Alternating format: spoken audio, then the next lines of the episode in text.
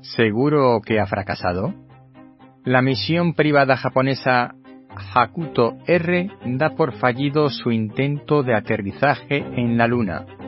Probablemente no te has enterado de esta noticia porque lo que sí ha sido noticia ha sido la explosión de la nave de SpaceX que quería orbitar la Tierra como preparación para volar hasta la Luna y quién sabe si hasta Marte. Pero volvamos a la compañía japonesa. La misión Hakuto R pretendía aterrizar en la Luna, pero se perdió la comunicación con la sonda poco antes del aterrizaje, o alunizaje mejor dicho. ¿Es esto un fracaso? Desde luego no se ha cumplido el objetivo de la misión, que era llegar a la Luna, pero eso no quiere decir que sea un fracaso. En todo este tipo de aventuras aeroespaciales, y hay que llamarlo así, aventuras, hay una parte de riesgo, que significa que la misión no pueda ser completada. Obviamente cuando mandemos personas a la Luna, a Marte o a donde sea, hay que asegurarse de que no va a haber ningún fallo. Estamos enviando desde hace años personal, astronautas a la Estación Espacial Internacional y hasta ahora no ha habido ningún problema con eso. Así que cuando enviemos de nuevo personas a la Luna, o quién sabe si también a Marte, pues tampoco habrá problemas.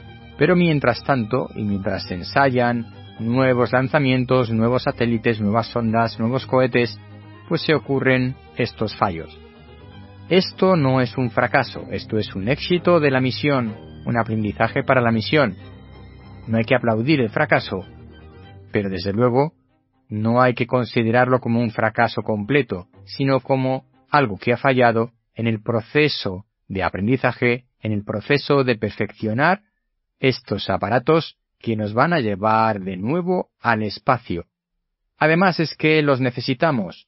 Más nos vale no reírnos de estos fracasos porque necesitamos volver al espacio para conquistar otros planetas porque éste se nos queda pequeño más allá de que además lo estemos estropeando bastante. Ya he mencionado alguna vez la frase de Stephen Hawking que dijo que nuestro futuro, el futuro de la humanidad, pasa por conquistar el espacio.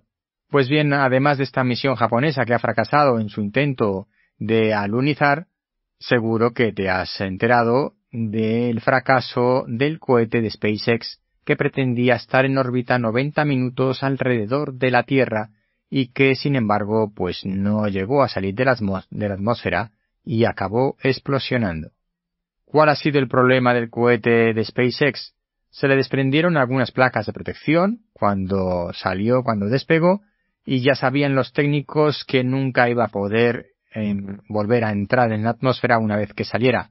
La realidad es que después ni siquiera logró salir porque no se desacoplaron los dos módulos de los que estaba compuesto.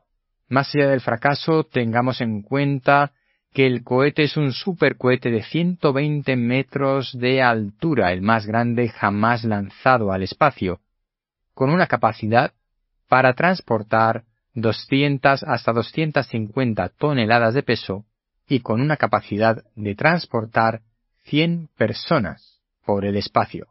Desde luego, todos esperábamos que el cohete orbitara adecuadamente alrededor de la Tierra y que después volvieran sus dos piezas de manera autónoma. No ha sido así, pero ese es el camino.